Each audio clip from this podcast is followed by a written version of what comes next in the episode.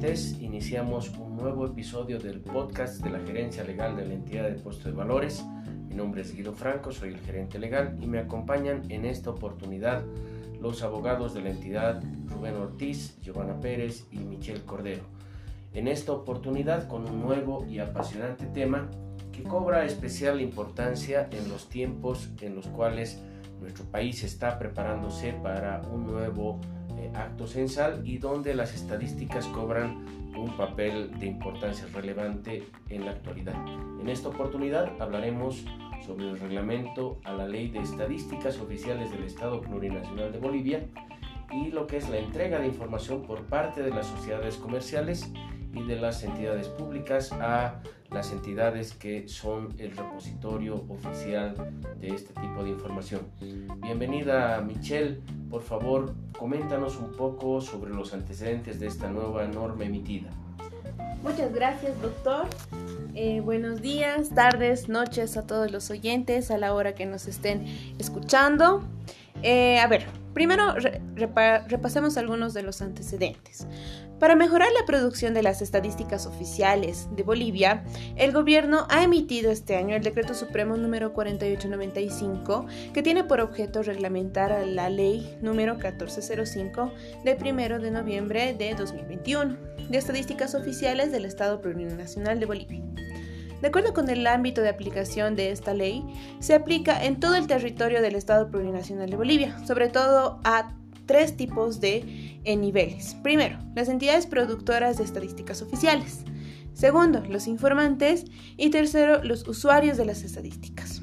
Ahora, es, preciso desglosar esta normativa de necesario conocimiento para toda la audiencia a partir de su reglamentación, por lo que se debe mencionar primero el Decreto Supremo 4895.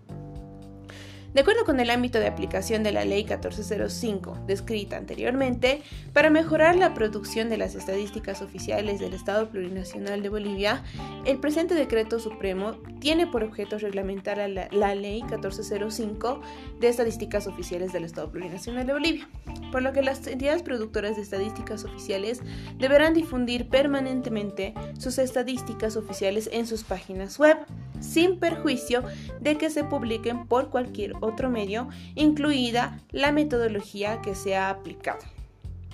Ahora, ¿cuáles son las clases y tipos de estadísticas que prevé este tipo de ley? Existen dos tipos, la primaria y la secundaria. Por lo que, para fines del cumplimiento del Decreto Supremo 4895, se entiende por estadística primaria aquella que se elabora en base a datos recogidos directamente del informante mediante encuestas y o registros administrativos. Por otro lado, se entiende por estadística secundaria aquella que se elabora utilizando fuentes ya disponibles. Las entidades del nivel central del Estado que elaboran las estadísticas primarias y o secundarias en base a metodologías propuestas en manuales estadísticos internacionales deberán presentar una declaración jurada señalando que el proceso de producción estadística ha sido elaborado con la calidad que exigen las mismas. Las entidades de nivel central del Estado que produzcan estadísticas primarias en función de la necesidad estadística del país deben disponer de un documento metodológico, el cual debe contener cuando corresponda los siguientes elementos. Primero, el objetivo de la producción estadística. Segundo, el diseño muestral, que es aplicable solo para las encuestas. Tercero, el diseño de los instrumentos de recolección. Cuarto, recolección de datos. Quinto, métodos de validación y o consistencia. Y sexto, el procesamiento de estos datos. Por otra parte, las entidades del nivel central del Estado que produzcan estadísticas secundarias en función de la necesidad estadística del país deben disponer de un documento metodológico que tiene que tener los siguientes elementos. Primero, el objetivo de la producción estadística. Segundo, la fuente de la información primaria. Y tercero, el método de cálculo de estadísticas y de los indicadores. Gracias, Michelle. Bueno, vemos que hay un amplio espectro que abarca no solamente la forma en la cual se obtiene la, la, información, sino que también muy importante tener en cuenta las personas que están obligadas a proporcionar dicha información en base a los parámetros que está señalando la norma. Giovanna, por favor, coméntanos un poco respecto de las obligaciones, respecto de la atribución sancionatoria que tendría el Instituto Nacional de Estadísticas sobre las entidades productoras de estadísticas. ¿Cómo están queridos oyentes? Vamos a continuar con la atribución sancionatoria. El INE y las entidades productoras de estadísticas oficiales en el marco de la producción de estadísticas oficiales tienen la atribución de imponer sanciones a sus informantes que no pertenezcan a la administración pública del Estado. Cuando incurran en las infracciones establecidas en el artículo 27 de la Ley 1405, que son la no entrega de la información en el plazo solicitado y la entrega de información errónea o incompleta. Los informantes que no pertenecen a la Administración Pública del Estado y no entreguen la información solicitada en el plazo establecido serán sancionados por la entidad productora de estadísticas oficiales solicitante al solo incumplimiento de dicho plazo. En cuanto al procedimiento sancionatorio en sí, en caso de no entrega de información en el plazo por parte de un informante que no pertenece a la Administración Pública del Estado, la entidad productora de estadísticas oficiales solicitante emitirá la resolución administrativa sancionatoria definitiva a solo incumplimiento.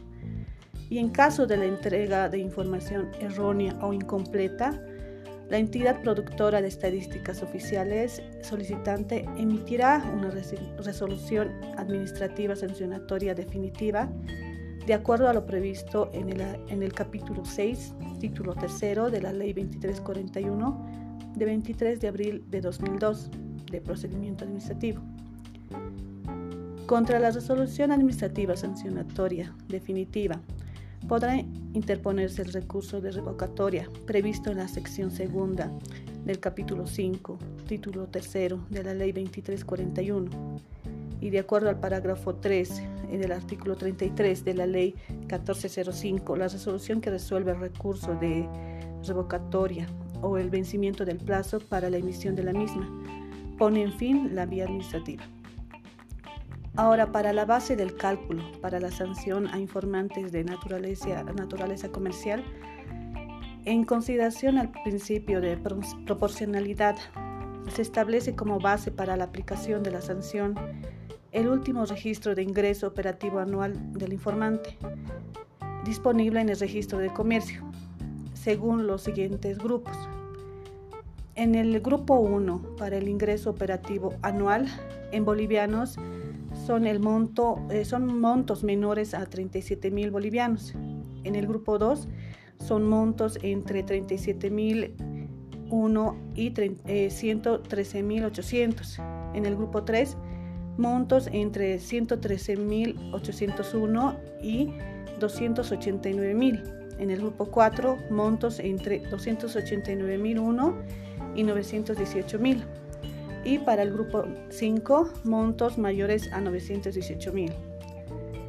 Para la imposición de multas eh, señaladas en el presente decreto, la entidad sancionatoria solicitará al Servicio Nacional de Registro de Comercio, CEPREC, la información sobre el ingreso operativo de la última gestión disponible de los informantes de naturaleza comercial a sancionar esta solicitud deberá ser atendida en un plazo no mayor a las 48 horas de recibida la misma. Por último, los informantes constituidos como personas jurídicas de naturaleza comercial que incurran en la infracción de no entrega de la información en el plazo solicitado por las entidades productoras de estadísticas oficiales serán sancionados con una multa calculada en UFBs conforme al, siguiente grupo. En el grupo 1, la multa en UFB es 159, 159. En el grupo 2, la multa es de 489. En el grupo 3, la multa es de 1278. En el grupo 4, la multa es de 3937. Y en el grupo 5, la multa es de 6000. Los informantes eh, infractores deben pagar la multa impuesta por, eh, dentro del plazo de 10 días hábiles siguientes a la fecha de notificación de la resolución administrativa sancionatoria definitiva y ejecutoriada. Gracias, eh, Giovanna. Bueno, vemos que hay una serie también de mecanismos para obligar el cumplimiento de esta normativa de a poco va a ir seguramente causando un impacto importante en lo que son los proveedores de información. Estimado Rubén, por favor, para redondear el tema, danos una pauta de conclusión. Muchas gracias. Buena manera de conclusiones.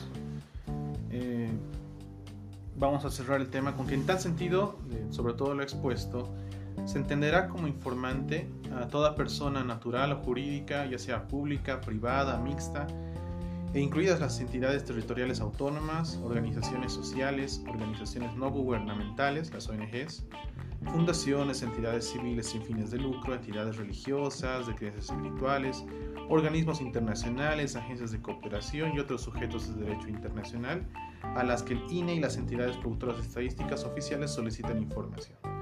Muy importante porque cualquiera de estas entidades, es decir, en todo aspecto, pueden ser sujetos de de solicitud de información.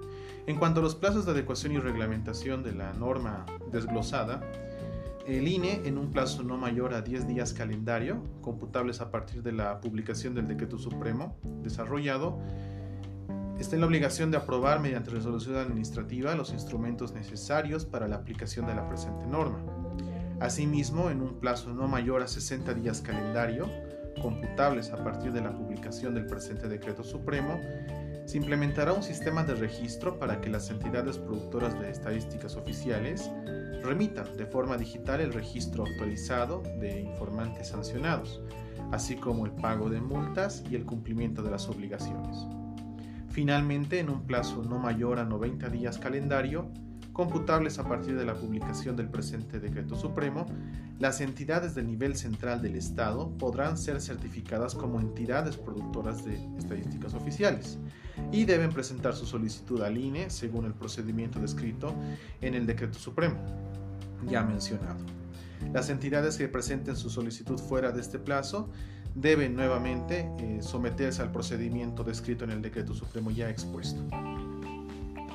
Bien, muchas gracias, eh, estimados oyentes. Con estas conclusiones damos, eh, finalizamos el podcast de la presente fecha y agradecemos a ustedes la atención que han dispensado para este nuevo material de difusión jurídica. Muchísimas gracias.